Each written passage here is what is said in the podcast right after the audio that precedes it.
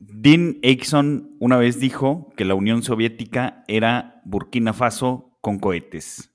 Que, bueno, lo dijo que era como el Alto Volta, que esta república dejó de existir y se convirtió en Burkina Faso. Mi nombre es Walter Buchanan, CFA.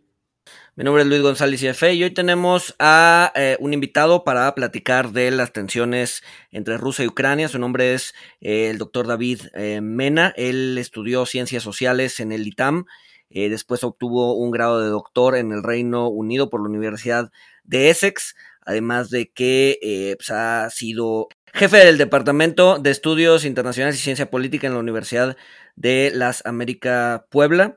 Eh, y además, bueno, es investigador nivel 1 del de, el ¿no? Sin más, comenzamos.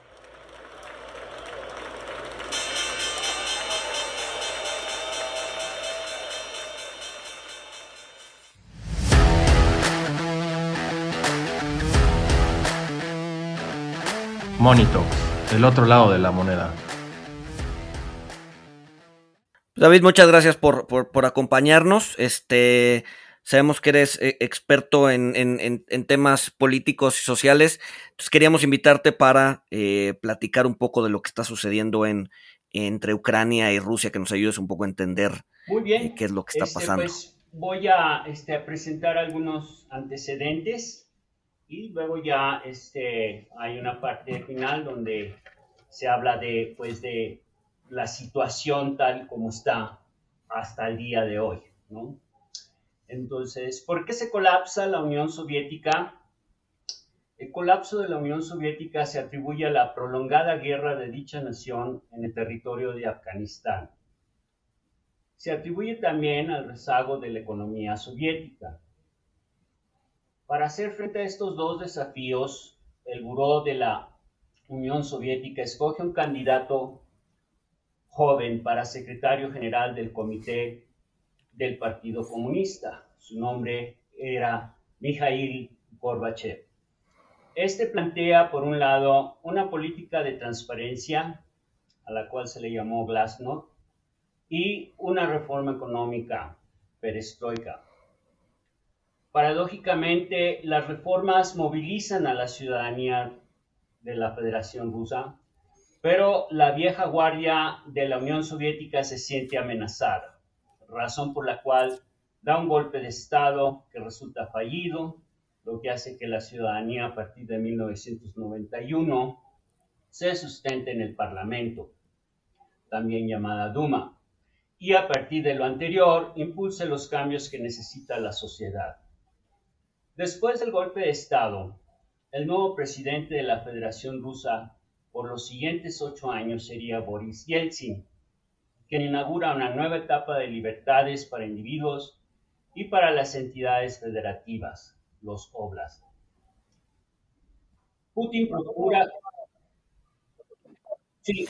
Una, una, una, una pregunta, David. Eh, eh la, la, Unión Soviética eh, antes de eso, ¿cómo, cómo, se, cómo se conforma? ¿no? ¿Por qué, cuando cae la Unión Soviética se divide en 13 países, si no me equivoco? Eh, de, dónde viene esta necesidad de separarse de, digamos que de la madre Rusia, ¿no? O, por qué, por qué eh, se fragmenta una vez que cae la Unión Soviética? ¿Por qué, por qué había estas diferencias entre las distintas repúblicas de la ex Unión Soviética? ¿Por qué quién Se da la separación es porque eh, de alguna forma eh, Mikhail Gorbachev introdujo medidas muy modernizantes, muy distintas a las que se acostumbraban en la Unión Soviética.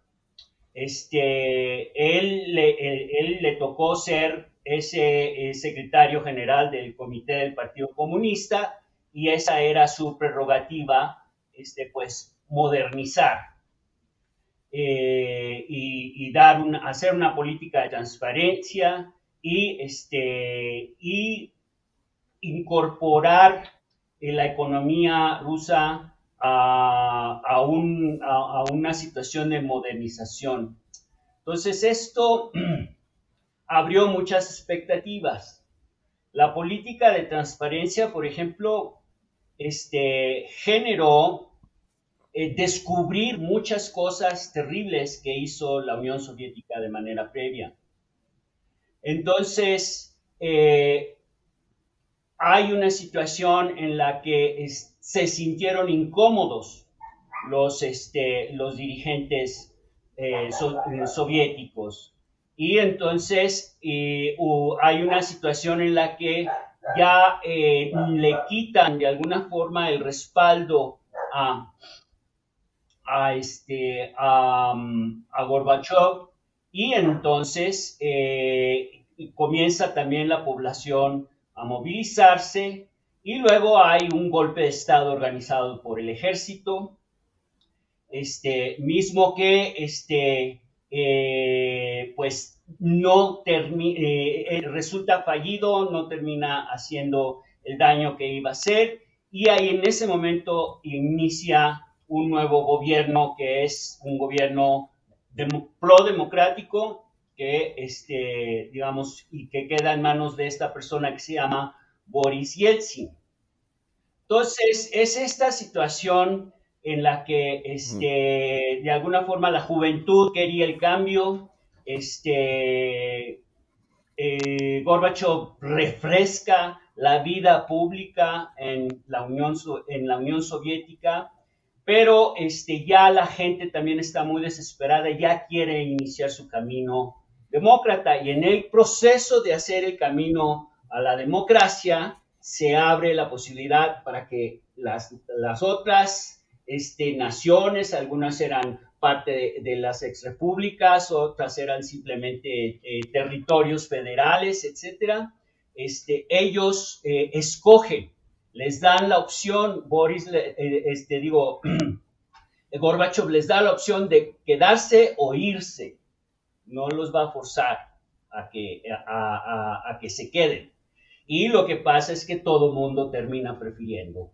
Termina prefiriendo este, salirse, zafarse y no quedar concatenado dentro de la Unión Soviética. Entonces, este, eh, eso también eh, genera una perspectiva muy positiva para la, eh, para la comunidad internacional.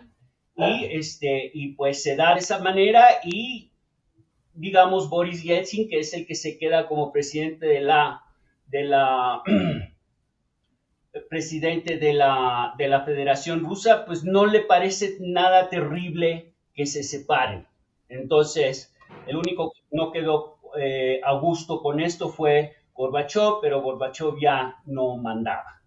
Entonces, este, eh, lo más eh, que, trascendía, pues era que en general todas estas, todas estas repúblicas o entidades federativas que se separaron, realmente sufrieron por mucho tiempo la presión y las arbitrariedades de, la, de, los miembros del comité del Partido Comunista. Entonces, a, nadie le dolió separarse, y ni siquiera a Boris Yeltsin.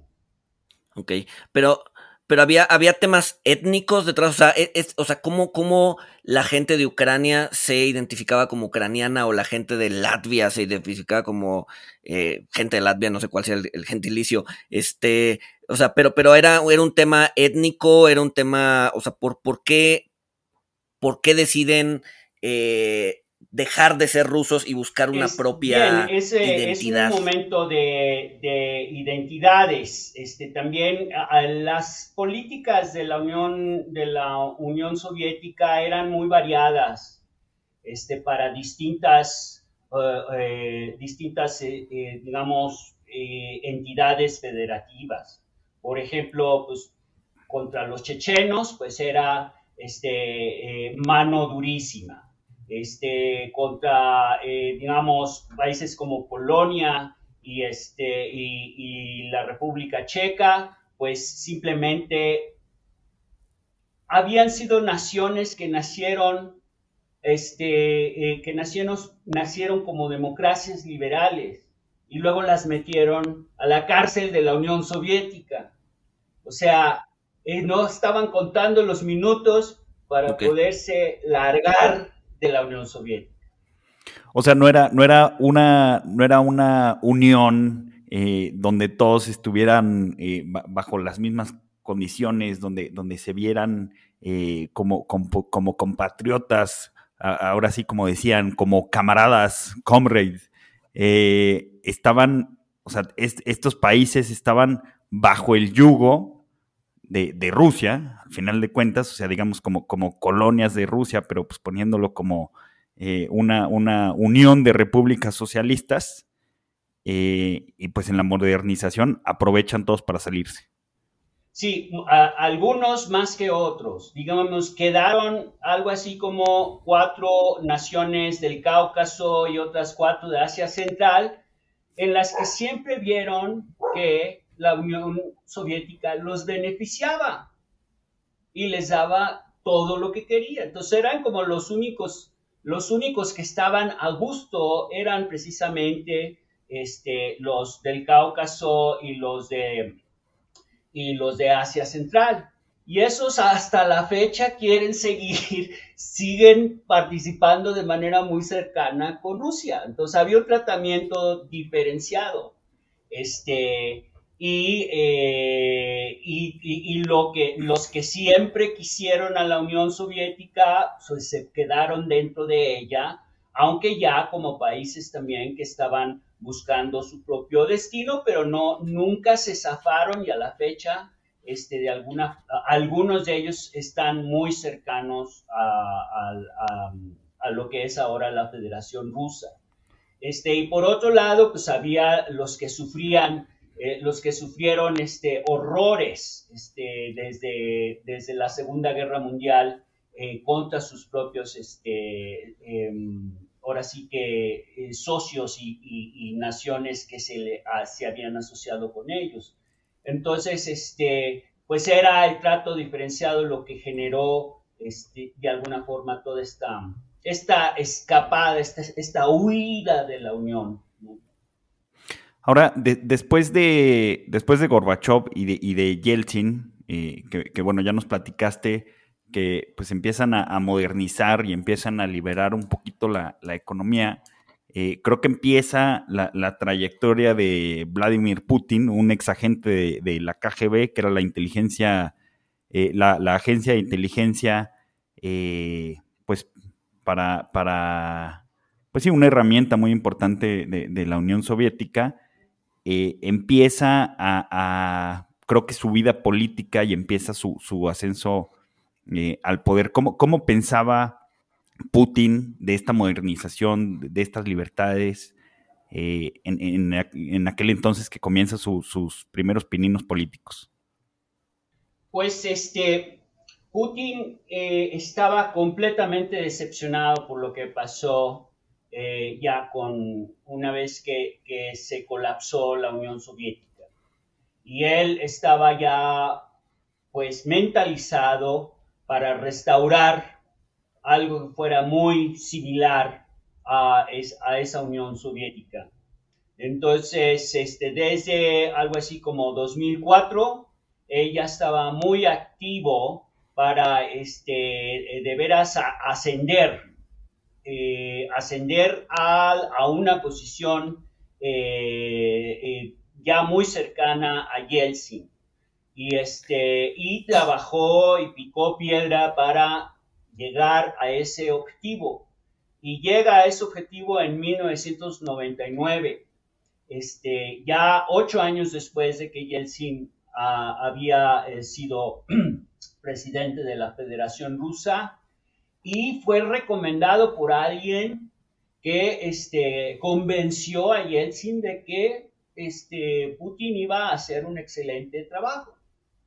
Entonces, este, así fue como fue incorporado ya en 1999. Yeltsin ya estaba sintiendo un rigor físico, este, ya eh, eh, estaba débil, este, ya había pasado por todo, todo un proceso muy fuerte y entonces eh, básicamente a los cuatro años de, de que Putin había sido primer ministro, ya este, él tomó básicamente las riendas de la Federación Rusa.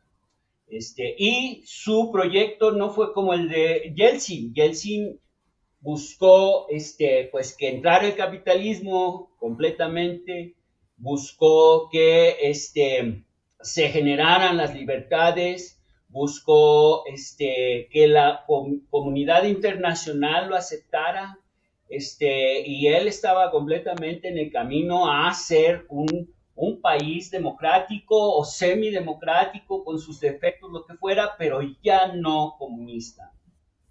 Entonces, este, en, esas, en esas circunstancias, este, eh, Vladimir Putin dice, no, vamos a tener que poner un freno aquí. Nos gusta el capitalismo, pero no nos gustan las libertades este, porque las libertades se abusan y eso permite que los americanos vengan y comiencen a movilizarnos y a, invertir dinero para, no, no, necesariamente para la economía, sino para la concientización de los ciudadanos, etcétera, y eso ya no le gustó. Este, y a la fecha, pues Putin es un gobernante de hierro, este, ha estado 20 años en el poder, cuatro años, cuatro años primer ministro, cuatro años este, como, como jefe de Estado, cuatro años primer ministro, cuatro años jefe de Estado, y así se la ha llevado. Este, y, a veces este, eh, integrando algunos, este, eh, pero siempre, eh, nunca dejándolos que se, que se enamoraran de, de, de, la estructura del poder y este, lo obstruyeran. Entonces, esto es lo que esto es lo que, eh, la razón por la que Putin este, hizo todo esto es porque ciertamente quería que la gloria de la Federación Rusa este, se, fuera evidente, visible, este, y, que él siempre iba a estar al frente de ella. Este, así que, eh, Ahora, e, e, e, ese, ese, ese, intercambio eh, de, de, puestos me recuerda un poco a, Porfirio Díaz, ¿no? Y a su compadre Manuel González al, al, inicio del, de la, del porfiriato, ¿no? Que, se iban cambiando de puesto hasta que ya Porfirio Díaz dijo, a ver, ya dejémonos de tonterías y ya yo voy a ser presidente. Pero bueno, digo, eso fue comentar en margen. Eh, eh, la idea, la idea, o sea, hablas de la gloria de la Federación Rusa, pero esa gloria, ¿a qué se, a qué se, o sea, a, qué se refiere? Porque, por ejemplo, desde, desde que, que, invaden Crimea, pues, o sea, las sanciones le ha costado muchísimo a, Rusia, ¿no? Le han costado cerca del 30% de, de, de su PIB. No, no, o sea, cuando, cuando vemos la Federación Rusa, cuando cae la Federación Rusa, era el, la mitad de la economía americana y hoy es apenas el 10% de la economía americana, ¿no? O sea, se ha reducido muchísimo en términos económicos, o sea, no ha habido un avance eh, o una mejora al interior de Rusia. Entonces, cuando hablan de la, de la gloria rusa, ¿a qué se refiere? ¿Extensión? Eh, ¿Extensión territorial? ¿Gente a su mando? ¿Qué, cuál, cuál, qué, qué, está pensando Putin? Digo, sí, yo sé que es una pregunta complicada, pero ¿qué, qué diablo está pensando en pues, términos de este, gloria de la Federación eh, Rusa? Mostrar que puede ser un país este, completamente soberano, este, mostrar que que es un jugador internacional, este, que puede hacerle el frente a, la Unión Europea, que decide quién entra a la Unión Europea y quién no va a entrar a la Unión Europea jamás, uno de ellos Ucrania,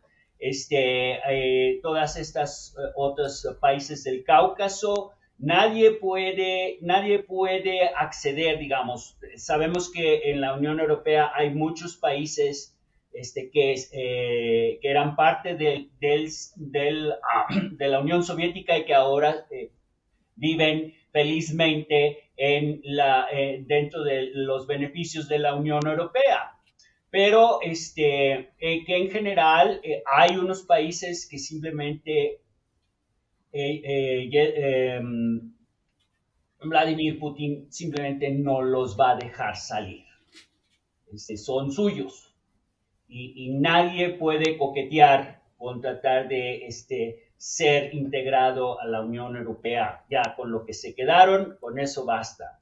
Entonces, eh, es esta, es este como freno que él mete, que lamenta no haberlo empezado en 1994, sino que tuvo que esperar y picar piedra para poderlo hacer en 1999. Entonces, em, no hay ninguna consideración en ese sentido. Y bueno, pues ahora lo que, lo que puedes ver ahora es, es una especie de enroque en el que eh, está básicamente declarando la independencia de las provincias de Lugansk y Donetsk y que está eh, fortaleciéndolos como bastiones, eh, ahora sí, para enfrentar, este, a, enfrentar a Estados Unidos y, a la Unión Europea. Es un paso muy temerario, este, eh, aunque el estilo de, eh, de, Putin es, pues, este, por ejemplo, que acaba de enviar algo que él llama una misión, una misión este, para la paz, ¿no? Para este, peacekeeping, este, y que eh, entonces él va a asegurar la paz en Donetsk y, y Lugansk. Y entonces, este, al hacerlo, eh, este, pues está, ahora sí que, eh, básicamente plantando y, este, y, de una forma que no puedan mover a esas, a esas, este, a esos bastiones, a esas eh, oblast que son Lugansk y Donetsk. Ah, perdón, perdimos, perdimos sonido. No, ah, estás en mute, Walter. Eh, David, me gustaría hacer un breve recuento. No, no está en mute. Digo, yo lo voy a hacer de manera muy simple. Obviamente tú conoces más de, más de esto. Si quieres agregar algo, eh, me, corriges. Pero creo que llegamos aquí, eh, o bueno, creo que Ucrania y Rusia llegan a este punto y llegan a, la intervención militar, a, a estas eh, despliegue de tropas para mantener la paz entre todas las comillas, eh, porque me, parece que antes, antes de, 2013, pues el, gobierno de Rusia estaba tranquilo con el gobierno de Ucrania porque básicamente, por ponerlo de una manera muy simplista, eh, pues los políticos ucranianos y el, partido gobernante en Ucrania eran títeres de Rusia, eran títeres de Putin concretamente, y Quisiera recordar que en, 2013, eh, pues tenemos protestas civiles, tenemos demostraciones civiles eh, de la gente de Ucrania, de, los ucranianos en, en, eh, la, en Maidán, no, no, sé si se pronuncia así, sí, sí, sí, pero esto, esto lo vimos en la tele, muchísima gente, creo que tiraron estatuas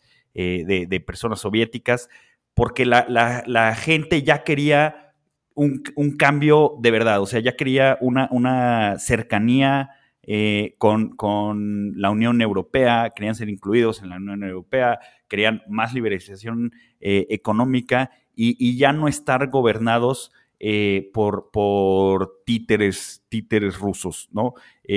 a raíz de esto, pues después la, historia ya la conocemos un poquito, ya mencionaste lo de, Crimea, después en, en 2014-15 eh, empiezan estos movimientos separatistas, donde eh, pues a nosotros como, nos lo vendieron, o, yo como, como, me acuerdo y como se ven las noticias, es que eh, estas regiones, por ejemplo, Crimea, pues el, el 95, 98% de la población sí era rusa, con pasaportes rusos, y creo que están diciendo que lo mismo, lo mismo pasa en, en Donbass. Y pues por eso estas, estas personas, eh, pues, mediante un referendo o algo así, deciden eh, regresar o, anexarse a, Rusia.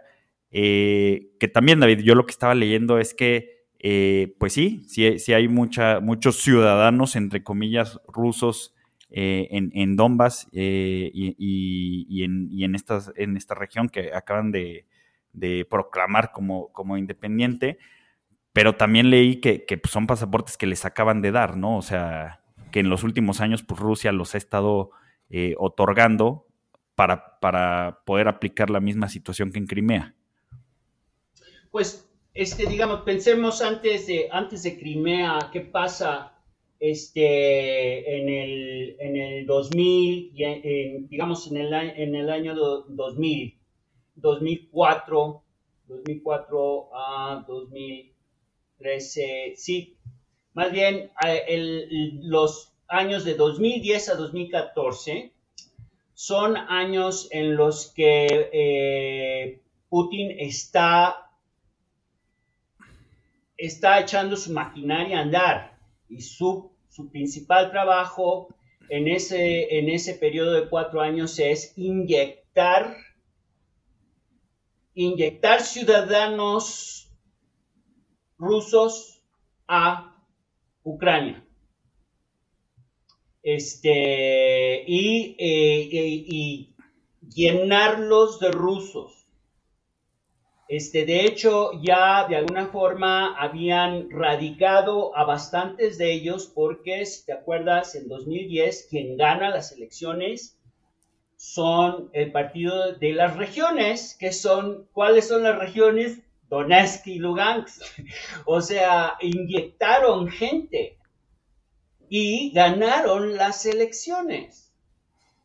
Eh, la gente pudo lidiar con ellos porque, este, pues bueno, de todas maneras tenían sus garantías y ya habían vivido, este, pues varios años de libertad, por lo menos 12 entonces, en esa situación, lo, pues los, este, los ucranianos proeuropeos pues simplemente decían, simplemente decían, en algún momento este se va a ir de, eh, va a perder las elecciones y vamos a recuperar, eh, digamos, las libertades o todas, todos los beneficios, este, incluyendo este, que la Unión Europea nos acepte, nos adopte.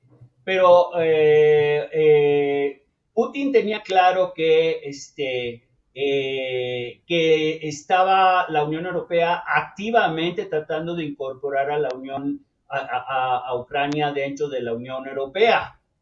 Entonces, este, pues el, la forma de, de, alguna forma de, contrastar o de, compensar esta situación era este, fortaleciendo y introduciendo este, cuanto, soviético fuera este, posible introducir, o, digo pro-soviético, este, fuera posible introducir a, este, Ucrania. Entonces, es en, estas, en estas circunstancias que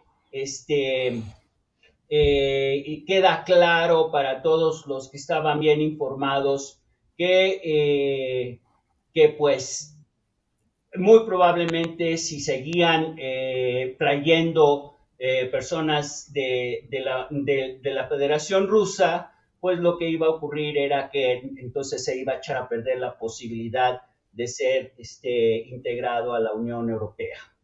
Este, por otro lado, pues, perdón, sí, adelante.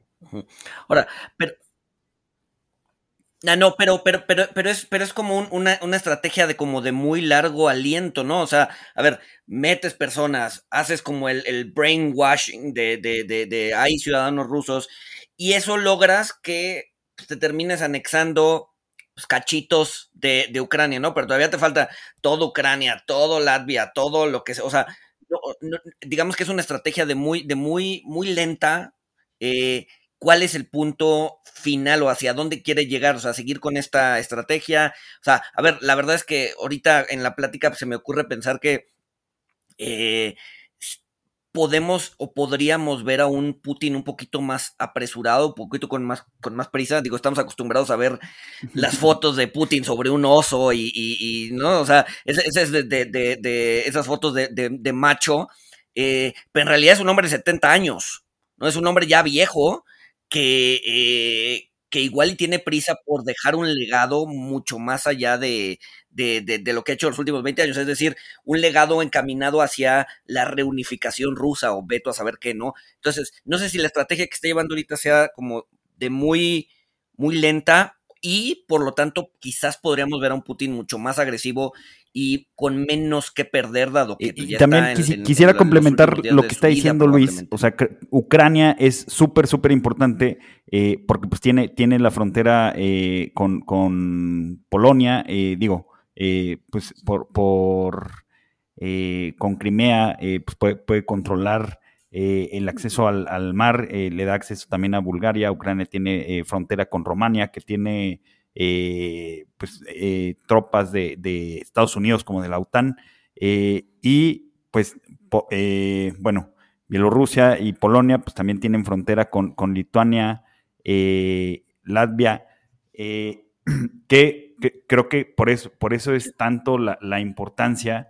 y digo, hay, hay, gente, hay analistas pues que mencionan que sí es de su interés una, una un escalamiento total, o sea, una invasión total en Ucrania para poder tener acceso a, estos países que, eran exmiembros, ¿no? Pues mira, la situación particular de, este, de Ucrania eh, fue que eh, debido a que los, los este, ciudadanos ucranianos pro, pro, este, pro europeos este, lograron tumbar de, su posición de poder al presidente Yanukovych. Y eso se vio ya como una especie de contraola, ¿verdad? Este, primero, eh, Putin eh, fortalece a un partido de las regiones y está metiendo a ciudadanos este, rusos al territorio de Ucrania. Este, y luego ya lo tumban los, los este, ucranianos pro, eh, eh, eh, europeos. Y entonces, este, pues aquí ya viene la venganza total, de decir, no, ustedes a mí no me van a sacar de Ucrania, y entonces toma Sebastopol y toma este, Crimea. Y entonces ya está más difícil. Este, y ya, ya tiene, básicamente recupera el ejército sí lo hizo, admito que lo hizo lento, que se tardó, pero al final llegó a lo que tenía que llegar. Y la base de Crimea es una base estratégica y, ahí no se está compartiendo el espacio con nadie de, este, digamos, de los países uh, proeuropeos. Este, ahí simplemente está taponeado ya y este, está justo al ladito de, al, ladito de Crimea, está Lugansk y Donetsk. Perfectamente bien apertrechados. Este es eh, un plan fuerte y ah, eh, lamentablemente que este, ahora sí se apuró y ahora sí está bien, bien enrocado este, dentro de eh, Ucrania y, este, y generando una tensión internacional, este, porque realmente no se sabe qué, qué, tiene en mente. Lo único que, que, vemos es, hizo su misión de paz, este, que implicó este, meter muchas más, eh, muchas más este, artillería y, este, y tanques, etcétera. Con su misión de paz simplemente está súper apertrechado. Este, y pues eh, los americanos y los europeos lo único que tienen, que han podido hacer es este, quitarle, quitarle, quitarle, quitarle, quitarle más dinero de, lo que tenían ahorrado esto, e invertido en otras partes del mundo. Este, pero ahora sí que pues lo ha de resentir Vladimir Putin, pero no, no se echa para atrás o sea, se echó para adelante. Este es un corte al episodio. Este episodio en realidad lo grabamos antes del 24 de febrero, eh, cuando todo el mundo pensaba que una invasión eh, a escala completa de parte de Rusia a Ucrania era eh, prácticamente impensable. Sin embargo, ya sabemos lo que sucedió el 24 de febrero. Putin anuncia una operación militar especial que pues fue el inicio de la invasión de Rusia a Ucrania, tratando de tomar la capital Kiev. Eh, y pues bueno, pedimos a David que nos diera un update sobre la situación. Eh, vamos a escuchar el update. Oye, David, a ver, han pasado muchas cosas los, los últimos cuatro o cinco días. Eh, no sé si nos puedas dar un, overview de lo, de, lo, de lo que ha pasado y hacia dónde crees que, va el conflicto. Sí, bien. Hubo un enfrentamiento en Kharkiv. Los rusos no pudieron derrotar a los, a los ucranianos y esto, eh, digamos, ya produjo cierta um, ira en, en, Vladimir Putin porque pues esperaban que terminaran el trabajo y más bien ya se quedó, eh, eh, ya quedó en evidencia que no, no han podido ah, hacer una invasión en forma. Están operando básicamente desde las orillas. Entonces, eh, eso, eso ya dio mucho prestigio al presidente de Ucrania. Y, bueno, ah, va a haber una reunión en, Bielorrusia eh, entre, los, entre los presidentes, este, no va a estar, no va a estar desde luego Vladimir Putin, pero este, ahí este, se van a negociar hoy pues eh, cosas importantes. Lo que sabemos es que de todas maneras Putin sí quisiera echar mano de todos los recursos que eh, tenga. Por lo demás, ha habido otros cambios, otras cosas importantes y ya que manifiestan que, este, pues, que les está, le, está llegando el agua a los talones a los, a, los rusos. Entonces, por un lado, ha habido muchas manifestaciones de protestas en varios países, pero especialmente han protestado los rusos.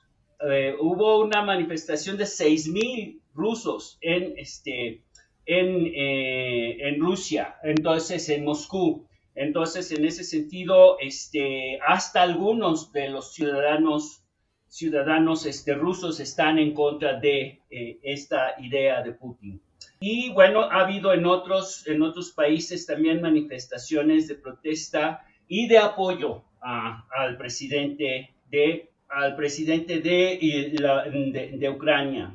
Y las eh, otros países, tres o cuatro países han estado dotando de, armamento a, Ucrania ahora que han visto que pues sacaron la casta. Entonces, este, básicamente hasta Alemania mandó armamento. Entonces, este, eh, destaca el envío de unos Javelin. Y entonces, en ese sentido, hay también un gran apoyo internacional. Y bueno, eh, la situación económica de Rusia es precaria porque realmente han estado, eh, digamos, la Unión Europea ha estado eh, boicoteando y ha estado este, haciendo difícil la situación económica.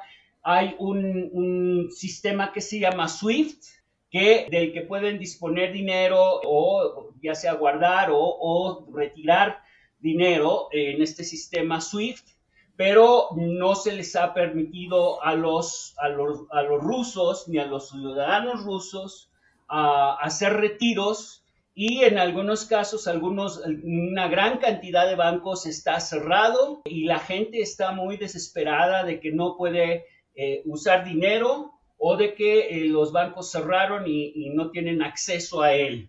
Entonces, estas son presiones muy fuertes que este, la eh, comunidad este, internacional, pero especialmente la Unión Europea, fortaleció junto con, con esta iniciativa que fue de Biden. Entonces, este, la están pasando mal y esto está repercutiendo en, en, este, pues en el rechazo de, en el rechazo de Putin. ¿Tú crees que tenga Rusia la capacidad de llevar a cabo una guerra de largo aliento, económicamente hablando? Pues no, económicamente hablando, este, no. Eh, digamos, por ejemplo, ahorita la paridad cambiaria este, entre rublo y dólar es 97 rublos por dólar. Este, empezaron como con 46 rublos por dólar hace, hace 4 o 5 días. Entonces, este, esto, esto es lo único que está eh, impreciso e incierto, es si, si Putin este, de veras va a activar lo que se llama el artículo quinto, que es este, pues, usar cibercapacidades este, nucleares. Este, todo el mundo está esperando a ver si eso es lo que él va a hacer. este, pero ya está impedido en muchos sentidos. Este, su ejército no, no hizo lo que eh, él esperaba que hiciera y el dinero está siendo este, sacado de los bancos, ¿verdad? Porque básicamente no, no le están dando acceso al, al sistema bancario ruso para hacerse de recursos. Y, este, y bueno, eh, su, su, nación no está necesariamente muy contenta con, con Putin por estas circunstancias. Este, no se esperaba que hubiera solidaridad de los rusos hacia los ucranianos. Eso es una de las cosas más, eh, este, más trascendentes e importantes. O sea, eh, Putin esperaba que se pusieran en contra de los ucranianos y ellos están este, marchando por los ucranianos. Entonces, este, esas, esas han sido cambios muy fuertes. Este, no sabemos qué, eh, qué repercusión vaya a haber, pero por lo pronto ya le hicieron muy difícil la vida económica a Rusia. Claro. Pues bueno, a ver, este, la idea, la idea de este, de este segmento es, eh, pues era un, pequeño update de qué es lo que, de qué es lo que había pasado en los últimos, en los últimos días. Eh, la verdad es que todavía falta mucho hacia adelante. Eh, vamos a ver cómo se va desenvolviendo. La verdad es que, como comentabas, ya había mucho apoyo internacional. Como decías, yo también estoy de la idea de que al ver a los ucranianos sacar la casta, decidieron apoyarlo. Yo creo que Occidente pensaba que iban a caer rápido y después iban a tener que negociar ya con Rusia, o sea, ya con Rusia adentro de Ucrania, ¿no? Sin embargo, se les ha dificultado bastante. Eh, y esto ha hecho que pues, presione muchísimo más la situación en el sentido de que eh, pues, probablemente eh, o Rusia se va a tener que retirar o va a tener que tomar medidas un poco más agresivas en el sentido de capacidades nucleares, pues, cosas que definitivamente no queremos ver, ¿no? Pero de entrada, como decías, están negociando, vamos a ver hacia dónde nos lleva esa negociación y pues esperemos que eh, que sea un problema que, termine pronto, ya sea por el bien del pueblo ucraniano y por el bien del pueblo ruso, porque como dices, los rusos eh, pues le están pasando también mal con todas las sanciones que les han impuesto Occidente, ¿no? Sí, este, permíteme nada más añadir que, este, que pues eh, Ah, va a haber elecciones en, los próximos, en, no sé, en uno o dos meses. Este, va a haber elecciones en Rusia. De alguna forma, Putin quería verse muy bien frente a los rusos, este, esperando que de veras fuera, hubiera sido, eh, eh, hubiera eh, derrotado o debilitado mucho a Ucrania. Entonces, la cuestión ahorita es que este, también los rusos ya no están, hay un segmento de la población básicamente de clase media que no está, eh, no, no quiere votar por, por este, Putin. Este, y, que probablemente no vote por Putin. Entonces, en ese, en ese sentido, Putin esperaba congraciarse y salir airoso para poder este, enfrentar el proceso electoral este, en muy buena situación y va a ser todo lo contrario. Este, eh, es decir, eh, no va a llegar con, con este, todas esas, este, esos respaldos que este, esperaba llegar. Entonces, de alguna forma, esto, esto iba a ser para mejorar su situación en las elecciones y lo único que ha hecho es empeorar. En estas, en estas elecciones, ¿su posición de, de presidente está en juego? Este, pues ciertamente está debilitado, o sea, eh, a todo mundo sorprende que este, pues se está casi amenazando con, recurrir a lo nuclear, este, eh, estando, estando básicamente a la orilla de, de, su propio país, ¿no? Entonces, este, no hay como eh, por un lado, mm, es difícil creer que va a recurrir a eso porque tendría que sacrificar a mucha gente suya. Este, eh, y por otro lado, este, que ciertamente eh, es, esperaba una, una, victoria fácil y rápida y pues simplemente no la tiene y, y simplemente va a estar con, con esta deuda este, para, para, cuando sean las elecciones y es probable que sí sea la última vez que, este, que, que Putin pueda lograr este, estar en, en, la presidencia o como primer ministro porque él se rota, sí, iba, se rota iba una u otra posición. ¿no? Claro.